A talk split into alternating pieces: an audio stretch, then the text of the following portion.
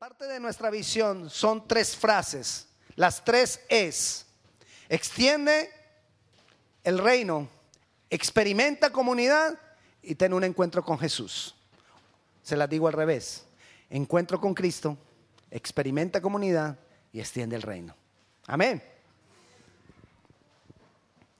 Le pido disculpas si yo me muevo mucho, yo no me puedo quedar quieto. Yo tengo que caminar. Así que le pido por favor, tenga paciencia conmigo, porque yo me muevo para allá y para acá, para allá y para acá. El día que, el día que iba a predicar el miércoles allá en la iglesia principal, Natalia tradujo y le preguntaron a Natalia eh, que, si, e, que si yo me movía mucho o que si yo me quedaba quieto. Y ella dijo, no, se mueve demasiado. yo, ok, cuando traduzcas te tienes que mover igual que él. Le tocó andar detrás de mí, para allá y para acá. ¿Por qué le digo esto? Para que tenga paciencia conmigo. Vamos a comenzar una serie hoy. Vamos a estar varios domingos hablando acerca de las leyes del reino de Dios. Las leyes del reino de Dios. Mateo 6:33, vamos a basar Mateo en Mateo 6:33 la enseñanza de todos estos domingos. Y Mateo 6:33, ¿alguien recuerda qué dice Mateo 6:33? Mas buscad primeramente el reino de Dios y su justicia y todas estas cosas os serán. Ese es el versículo que nos vamos a memorizar esta semana. Así que ya eso es parte de nuestra tarea. Mas buscad primeramente el reino de Dios. ¿Y qué? ¿Y su? ¿Qué es la justicia de Dios? ¿Qué es la justicia de un reino? ¿Qué es la justicia de una nación? ¿Qué es la justicia de un país, de una república? La justicia es todo el, paquete de leyes por las cuales o por medio de las cuales se rige ese reino, ese país, esa nación. Es el conjunto de leyes que rigen ese pueblo, esa nación o ese reino. Y si nosotros estamos hablando entonces de la justicia del reino, y si Jesús nos está diciendo que busquemos primeramente qué? El reino de los cielos y su justicia, quiere decir que nosotros no solamente necesitamos disfrutar del reino, sino que necesitamos conocer todo el paquete de sus leyes. Esa es su justicia. A veces pensamos que la justicia de Dios sea que, me pasen las cosas buenas, que si yo siempre recojo, que si yo... Bueno, hay una cantidad de cosas. y solo queremos las cosas buenas, pero necesitamos conocer todo el paquete. Y todo el paquete se va a ir conociendo en la medida que nosotros vayamos creciendo en el conocimiento de Dios y de su palabra. ¿Qué es la Biblia? La Biblia es el medio físico que Dios guardó y reservó para permitir que a nosotros nos llegara su justicia, el conocimiento de sus leyes. Ese es, eso es la Biblia. Ese paquete. Dígale, estoy en la iglesia. ok, entonces, eso es ese paquete. El paquete donde nos, eso es la Biblia, el paquete que trae todas las leyes del reino de los cielos. Si usted quiere conocer, ¿dónde va usted a estudiar o a leer si usted quiere conocer las leyes que rigen Estados Unidos? La constitución de los Estados Unidos. La Biblia es la constitución del reino de los cielos. ¿Ok? Ahí están todas las leyes. Y la Biblia, mire lo que dice la Biblia. La Biblia dice en primera de en segunda de Corintios 3:6 que la letra mata, mas el espíritu vivifica, se lo leo, el cual asimismo nos hizo ministros competentes de un nuevo pacto, no de la letra, sino del espíritu, porque la letra mata, pero el Espíritu, ¿qué querrá decir eso de que la, letra mata, más el Espíritu vivifica? Si tú o yo tomamos el libro de la Biblia como un libro más, como un libro bueno, como un libro que escribió un gran profeta llamado Jesús, eso nos mata. Si usted toma la Biblia como un amuleto. Pastor, ¿y es que hay gente que toma la Biblia como un amuleto? Sí. La Biblia abierta en el Salmo. Bueno, hay diferentes, diferentes creencias, ¿no? Algunos lo tienen en el Salmo 23 porque si está abierto en el Salmo 23 nos va a ir bien. Otros lo tienen en el Salmo 91 porque si está abierto en el Salmo 91 nos va bien. ¿Qué es eso sin un amuleto? Y si nosotros tenemos la Biblia como un amuleto, nos mata. Es más, esas hojitas, la del Salmo 23 y la del Salmo 91, están amarillas. Las demás blanquitas porque nunca se abren. Si nosotros tenemos la Biblia así, se constituyó para nosotros es un, amuleto y eso mata. ¿Qué es que la Biblia cuando la tomamos como solo letra nos mata? Que es cuando nosotros la leemos, no la entendemos y se nos vuelve en nosotros como por aquello que vamos a ser juzgados. Hey, leíste eso y no lo hiciste vida. La letra mata quiere decir que nos aparta de Dios, que nos aleja de Dios. Si nosotros tenemos la Biblia por religión, por religiosidad, eso nos aparta de Dios. Toda religión tiende a apartarnos de Dios. Pastor, toda religión, sí, la religión tiende a apartarnos de Dios. Por eso nosotros tenemos que entablar con el Señor Jesucristo una relación, no una religión. Pastor, pero tenemos leyes y eso nos hace una religión. Sí, somos una religión, pero no vivimos nuestra relación con Dios por la religión. Vivimos nuestra relación con Dios porque tenemos una, una estrechez, una intimidad. Hemos creado una relación con nuestro Padre. Amén. Desde ese punto de vista, y nosotros leemos la Biblia por causa de que tenemos una relación con Él, entonces eso nos va a dar vida.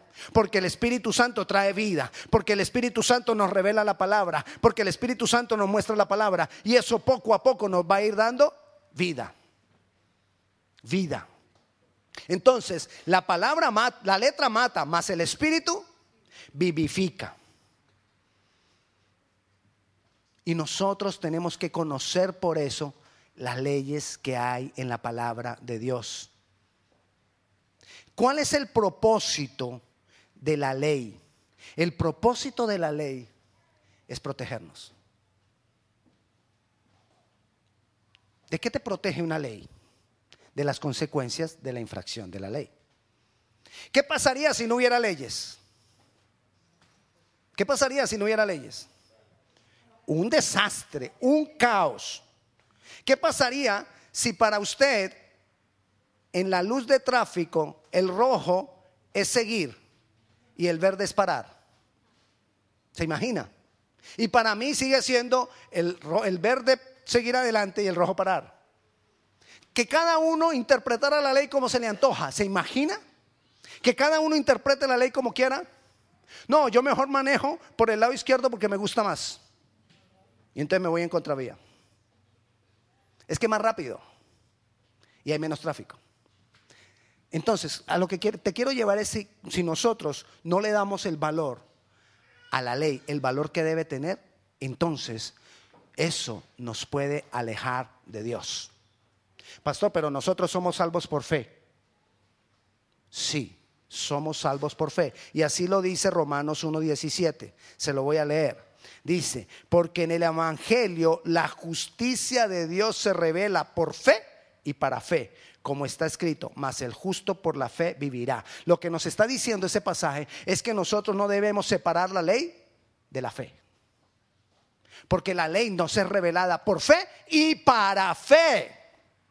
Nosotros no podemos tener fe si no fuera porque conocemos la ley. Yo tengo que fe en que Cristo pagó por mis pecados. Amén. Pero ¿cómo sé que tengo pecados? Por la ley. Infringí la ley. Me pasé la ley. No obedecí la ley. Entonces, por eso quiero que veamos durante varios domingos y aprendamos algunas leyes que el Señor nos ha enseñado. Es más, mire lo que prometió Jesús en Jeremías 31, 33. Pero este es el pacto que haré con la casa de Israel de después de aquellos días daré mi ley, ¿en dónde? En su mente. Daré mi ley en su mente y la escribiré en dónde? Él dijo que va a escribir la ley en la mente y en el corazón. ¿Cuándo hizo él eso? Cuando Jesús vino. Murió, resucitó y nos dejó el Espíritu Santo. Y es el Espíritu Santo quien sella en mi mente y en mi corazón la ley. O sea que no podemos desechar la ley. La ley tiene que quedar sellada en mi corazón como un principio. No se puede volver ley sin un principio de vida. Que el Espíritu Santo me vivifica con ese principio. Porque si lo dejo como una ley me mata, me aburre. Si tú eres de los cristianos que está tratando de cumplir los mandamientos solamente porque tengo que cumplir los mandamientos, soy cristiano y los tengo que cumplir, y no por una relación con Dios, te mata. Nadie puede sobrevivir a eso. Nadie puede salir adelante tratando de cumplir solo la ley, porque no podemos, no la podemos cumplir. Pero si nosotros tenemos una relación con el Espíritu Santo, el Espíritu Santo nos va a dar la vida y nos va a dar el poder para cumplir los principios de la palabra de Dios. El versículo 34 dice, y no enseñará más ninguno a su prójimo, ni ninguno a su hermano, diciendo, conoce a Jehová, porque todos me conocerán, desde el más pequeño de ellos hasta el más grande, dice Jehová, porque perdonaré la maldad de ellos y no me acordaré más de sus pecados. ¿Cómo así, pastor? Entonces nadie me tiene que enseñar. Ahí la palabra nos está revelando que la ley y el entendimiento de la ley y el entendimiento de las cosas de Dios vienen por revelación de Dios a mí y tiene que ser algo personal. Me la enseña alguien, pero que se vuelva vida en mí es personal. Que se haga vida en mí es personal. Alguien me puede explicar, alguien me puede mostrar, alguien me puede señalar, pero el que, el que yo lo conozca como parte y que se haga algo mío es personal. Si tú no puedes tener una relación íntima con Dios, poco a poco te vas a ir enfriando. Pero si tú tienes una relación íntima con Dios, poco a poco vas a ir teniendo más vida, más revelación, más conocimiento de la palabra. Y entonces la palabra se va a hacer vida en ti y se va a cumplir el propósito para el cual fue enviada. Y quiero decirte que hay muchos propósitos que Dios tiene para contigo y que ha enviado palabra para que tú escuches y que ha enviado palabra para que se haga vida en ti. Hay muchas bendiciones que están esperando porque la palabra se haga vida en ti. Ahí están. Y quizás todavía no las has disfrutado. o quizás todavía no las has visto. Pero ahí están. ¿Qué necesitamos? Hacer vida la palabra en nuestras vidas. Vamos a estudiar varias leyes. Estoy apenas dando la introducción de las leyes que vamos a empezar a estudiar. Debemos tener la revelación de la justicia divina, pero recuerde, la justicia es el compendio de las leyes de Dios. Necesitamos la revelación de la justicia divina. Así que si tú necesitas revelación de algo, ¿qué tienes que hacer? Pídela. ¿Quieres revelación? Pídela. ¿Quieres revelación? Pídela. ¿Quieres revelación? Pídela. ¿Quieres revelación? Pídela. Si tú no la pides es porque no la no la quieres. No la quieres. Pero si tú la pides, Dios te la da. Porque la quieres porque la necesitas, porque Dios sabe que está dispuesta para ti. Y es más, la palabra nos dice que debemos tener hambre y sed de justicia. No solamente conocer la palabra, sino hambre y sed de justicia. Hambre y sed de que eso se haga vida en mí. Pero eh, vivimos muy cómodos. Estamos muy cómodos. Y más en esta nación porque casi todo sale bien. ¿Aló? Vivimos cómodos porque casi todo nos sale bien. Así es. Pero Dios está esperando por vidas que quieran pagar un precio de anhelar, de desear, de tener sed por la justicia de Dios. Por aprender la justicia de Dios. Porque Él necesita hombres y mujeres que sean instrumentos de su justicia Dios quiere hombres y mujeres que sean instrumentos de su justicia. Así lo dice Romanos 6:13. Él quiere hombres y mujeres que sean instrumentos de su justicia. Instrumentos que ejecuten su ley. Instrumentos que ejecuten su ley. ¿Cómo es un instrumento que ejecute? Oh, hermano Juan, yo no me voy a aguantar hasta el próximo sábado. Yo voy a contar lo que usted nos dijo. ¿Dónde está Juan? Ah, ya está Juan. Él ayer nos dio una palabra del Señor allá cuando estábamos en Viena. Algo que el Señor nos decía y no lo dio con un ejemplo. usted como ya lo sabe, los que estuvieron ayer se va a quedar calladito. Solo va a hacer lo que, lo que vamos a hacer. ¿Ok? Haga así. Todos hagan así con la mano derecha, la mano derecha. Mírenme, todos mírenme. Míreme todos. Su mano derecha. Ok, ahora ponga su mano aquí en el mentón. Ok, gloria a Dios. ¿Vio? Yo dije el mentón. El mentón queda acá. Pero todos la pusieron acá. Porque usted hace más las cosas por lo que ve que por lo que le dicen. ¿Verdad? Dios necesita instrumentos de justicia, personas, no que hablen de Dios, que muestren a Dios. Porque la gente va a hacer lo que ve que hacemos, no lo que oye que decimos. Amén. Entonces por eso Dios está buscando instrumentos de justicia, personas que muestren sus leyes con su propia vida, con sus propios actos. Yo ayer hice eso con los jóvenes, pero los jóvenes no hablan sino medio inglés, medio español, y ninguno sabía que era mentón. Entonces no me dio resultado. Pues sí, claro, ellos estaban haciendo lo que yo hacía, pero después me no, y quién sabe qué es mentón.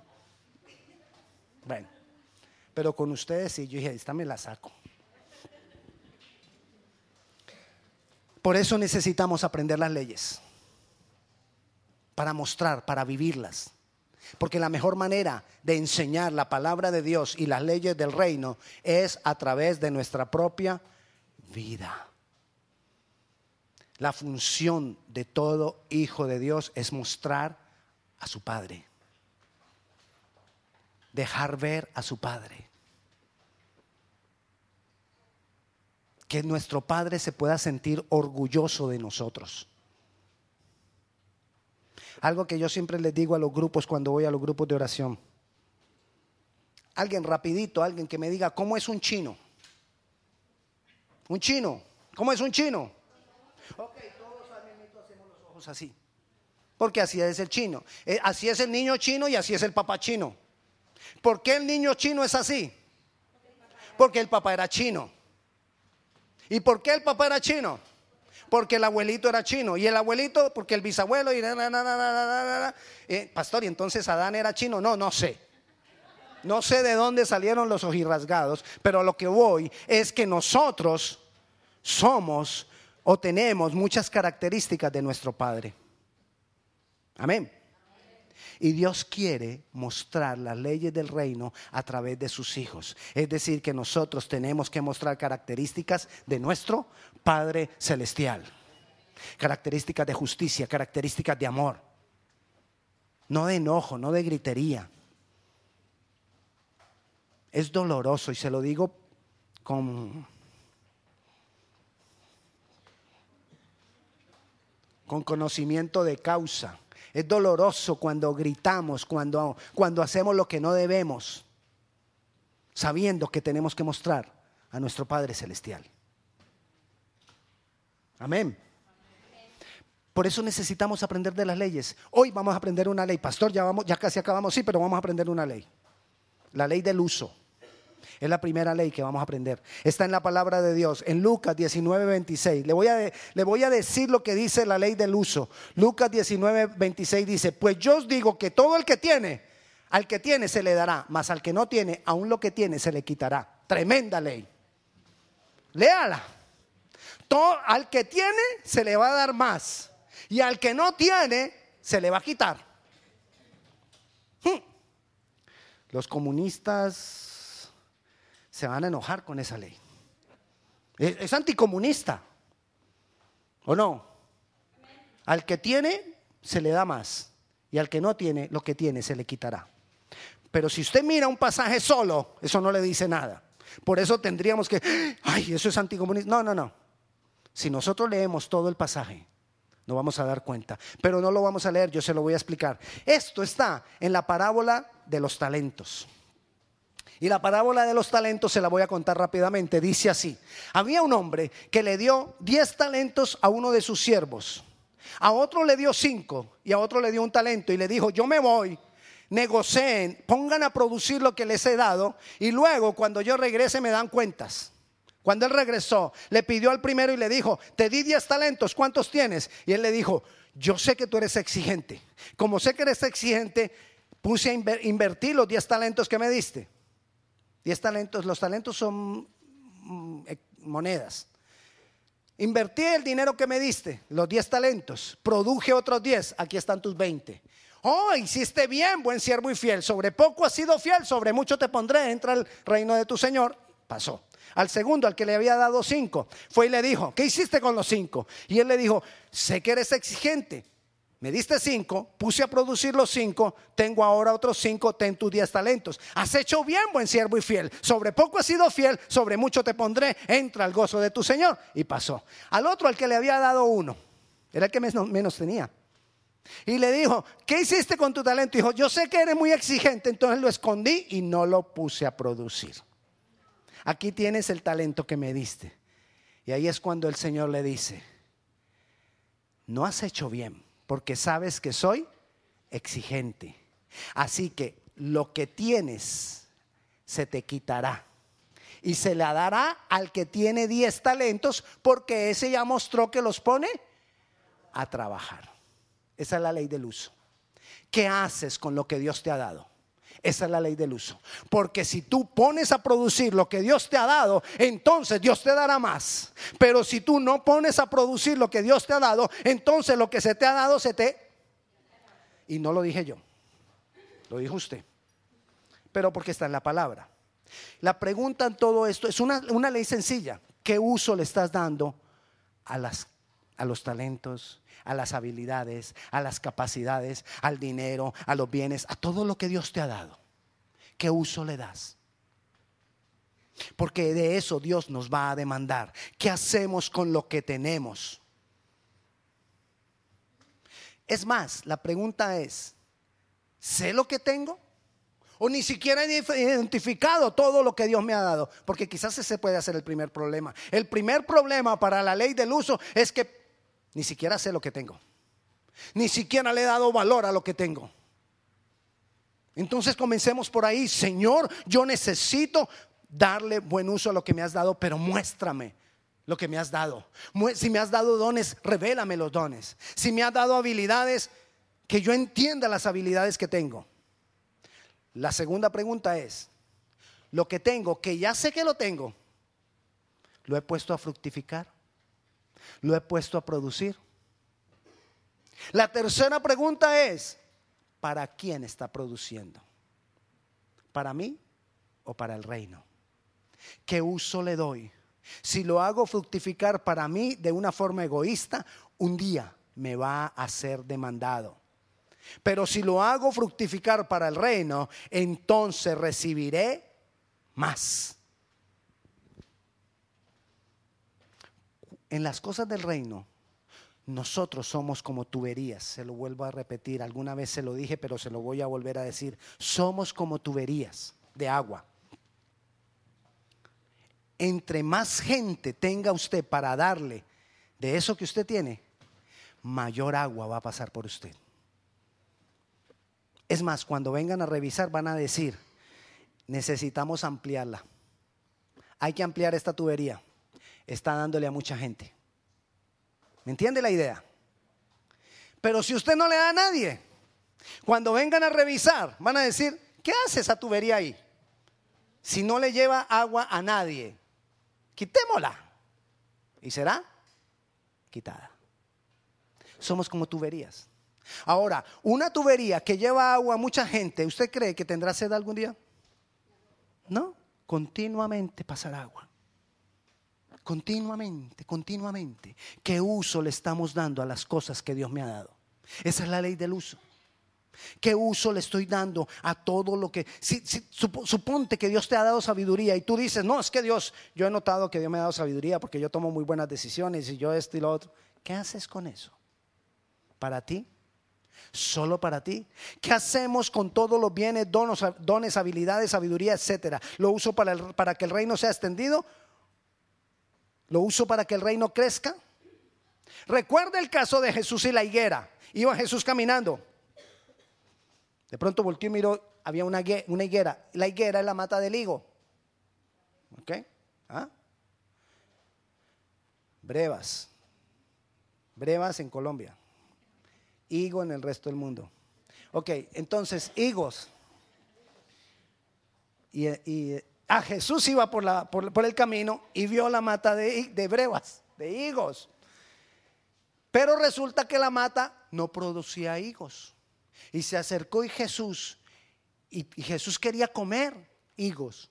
Y se acercó para ver si tenía higos para comer higos. Y no tenía higos. Y le dijo, por cuanto no estás dando fruto, siendo tiempo de dar fruto, nunca más dará fruto. Y se secó.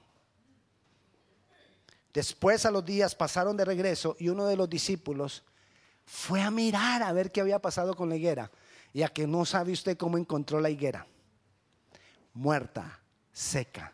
Porque cuando yo no le doy el uso a las cosas que Dios me ha dado, el uso correcto, esas cosas se secan.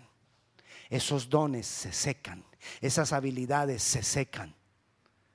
Si hay cosas que tú le puedes dar uso, dáselas. Para que no se sequen. Si son cosas que tú puedes cobrar por ellas, pero en este momento no puedes cobrar por ellas, hazlas gratis para que no se sequen. No sé si me entiende. Mientras levantas el negocio que quieres levantar, mientras no sé lo que quieres hacer, hazlo gratis a algunos para que no se seque. Regálalo para que no se seque. Hazlo por obra social para que no se seque. Pero hagamos las cosas por medio de la justicia de Dios. Cuando le damos el uso correcto, crecemos. Tú creces cuando le das el uso correcto a los dones que Dios te ha dado. Volvamos al ejemplo de la tubería.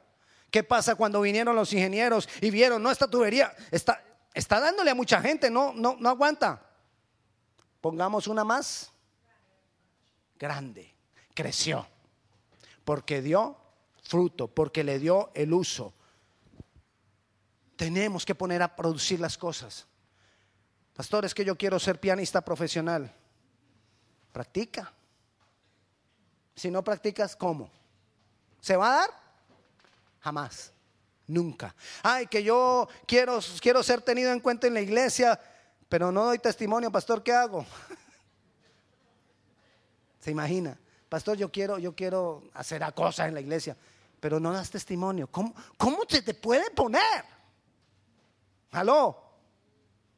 Yo quiero que todos sirvamos. Amén. Entonces todos debemos dar testimonio. Quiero que me den responsabilidades, pero no soy responsable. ¿Cómo? ¿Me entiende? Y no es que los pastores, es que los pastores no lo ponen a servir a uno. No, no es que los pastores no te pongan a servir a ti. Comienza a hacerlo. Comienza a hacerlo. Amén. Sirve a otros. Sirve a tu vecino. Sirve al de la esquina. Pastor, es que cuando uno empieza a servir, ¡ah! cuando uno empieza a servir,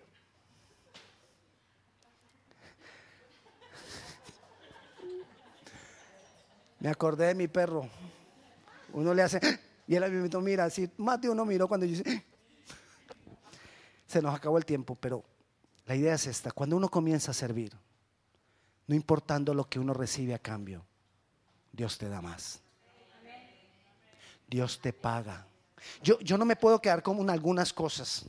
Tengo una, tengo una enseñanza para más adelante, pero quiero decirle algo más. Dios siempre nos va a dar mucho más de lo que esperamos. Le voy a contar un pedacito nomás. ¿Se acuerda de Moisés? ¿Se acuerda de la mamá de Moisés? Jocabet. ¿Se acuerda que la mamá de Moisés no sabía qué hacer con Moisés? Se lo iban a matar, estaban matando los niños, los, niños de los, judíos los estaban matando, el, el, faraón los estaba mandando matar, ella no sabía qué hacer con ellos y ella confió en Dios. Póngale cuidado, lo tiró, lo metió en una canastica y lo puso que se fuera. María fue y vio. Y la, hija de Faraón vio al niño y dijo, ay, yo quiero ese niño. Y entonces María, la hermana de Moisés, salía y dice, si quieres yo consigo quien te lo cuide. Y bueno, sí, consígueme una mujer hebrea que lo cuida. Y, vio, y vino y trajo a la mamá de Moisés que lo cuidara. Y quien crió a, a Moisés para la hija de Faraón fue la mamá de Moisés. Pero dice la palabra que a ella le pagaron por criar a Moisés. ¿Se imagina cómo hace las cosas Dios? Ella estaba temiendo solamente estaba buscando que le dieran vida a Moisés, que no lo mataran. que tuvo como respuesta por su confianza? No solamente ella lo pudo criar, lo protegió la hija de Faraón y fuera de eso le pagaron para que lo criara. Así son las cosas de Dios. Porque cuando Dios, Dios da, él, él no tiene la mano cortita. No, Él extiende su mano. Quien tiene cortito la mente somos nosotros para recibir. Tenemos una mente cortita para recibir. Tenemos una vista cortita para recibir. Pero con todo eso, sabiendo el Dios que tenemos, démosle buen uso a los dones que Él nos ha dado, a los talentos que Él nos ha dado, a las cosas que Él nos ha dado. Vamos a orar.